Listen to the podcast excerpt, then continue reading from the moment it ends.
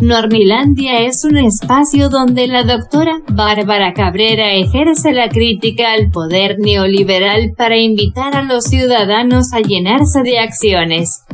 Los invito a escucharla y a seguirla. Entre letras, con su café y a un tweet de distancia la encuentran como arroba guion bajo Bárbara Cabrera. La escuchamos doctora en acción el neoliberalismo en tiempos de la cuarta transformación. El distintivo del neoliberalismo es la corrupción. La privatización ha sido sinónimo de corrupción. El poder político y económico se han alimentado mutuamente y se han robado las riquezas de la nación. Así lo expresó Andrés Manuel López Obrador en su toma de protesta como presidente de México el primero de diciembre de 2018.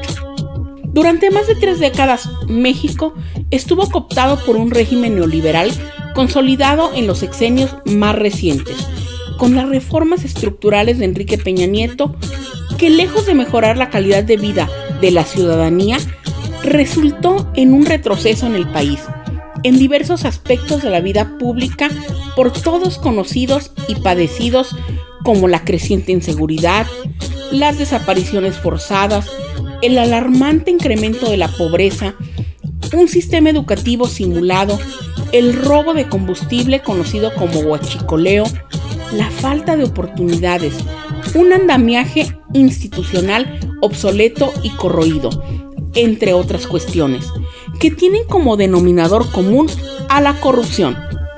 Afortunadamente, vivimos tiempos inéditos, estelares e interesantes.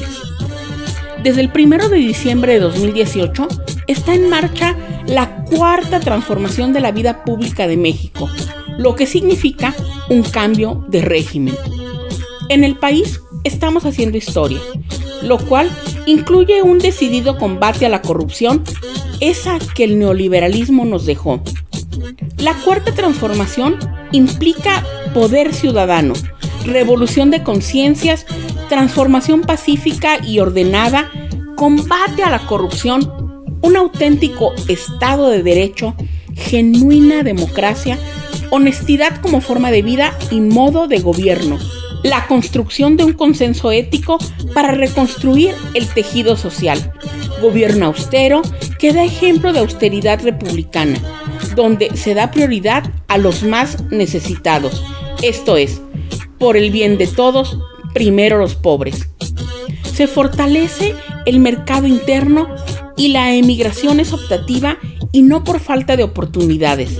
Además de la cancelación de la reforma educativa y aquellas reformas estructurales que pusieron sobre el país un letrero gigantesco y luminoso de se vende. Una nueva estrategia de seguridad, respeto a los derechos humanos y tratándose de las relaciones internacionales, se enarbola la no intervención, la autodeterminación, así como la solución pacífica de las controversias. No obstante, no todo es miel sobre hojuelas. ¿Por qué lo digo?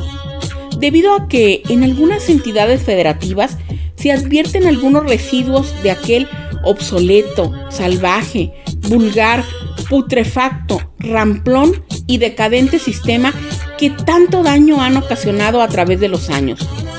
Por ahí podemos ver pataleando algunos de los magnificados de la inminente extinción del neoliberalismo. Aún debe insistirse en el impostergable llamado de combatirlo para erradicarlo. Para ello, hay que saber reconocerlo. En esta tesitura los invito a consultar mi Normilandia llamada Érase una vez un sistema llamado neoliberalismo. Ahora bien, entre los personeros que ejemplifican esos resquicios del neoliberalismo que urge combatir se encuentran Felipe Calderón, a quien tal vez recuerden como el comandante Borolas, a los curuleros que permanecen y los que llegarán próximamente. Esos gobernadrones que persisten e insisten en sus tropelías y el saqueo a manos llenas en sus estados, como es el caso de Guanajuato, Tamaulipas, Jalisco, Nuevo León, Michoacán, por nombrar algunos. Recientemente, Ricardo Anaya, a quien tal vez recuerden como uno de los tantos que recibió moches para que aprobaran sin chistar las reformas estructurales de Enrique Peña Nieto, conocido hoy en día como Ricky Riquín Profugín, lanzó un video en redes sociales para inmolarse, declararse perseguido político y acusar, sin ningún fundamento, al presidente de orquestar dicha acción en su contra. La respuesta del presidente Andrés Manuel fue clara y contundente. Veamos cuál fue. Y cito, no tengo nada que ver con la persecución que supone Ricardo Anaya. No es mi fuerte la venganza. Si la Fiscalía y el Poder Judicial lo acusan de corrupción y es inocente, que no se ampare ni huya, que se defienda con pruebas y con la fuerza de la verdad. Ya no es el tiempo de antes. Puede haber políticos presos, pero no presos políticos. Y aquí concluye las palabras de Andrés Manuel. Definitivamente, esos políticos neoliberales y sus escasos defensores no quieren entender que no somos iguales. Como bien lo afirma López Obrador, hay que romper el molde con que se hacía la vieja política y hay que hacer una nueva forma de hacer política. Es cambio de régimen. Es todo por hoy. Hasta la próxima, Nornilandia. Los invito a intercambiar puntos de vista acerca de estos temas.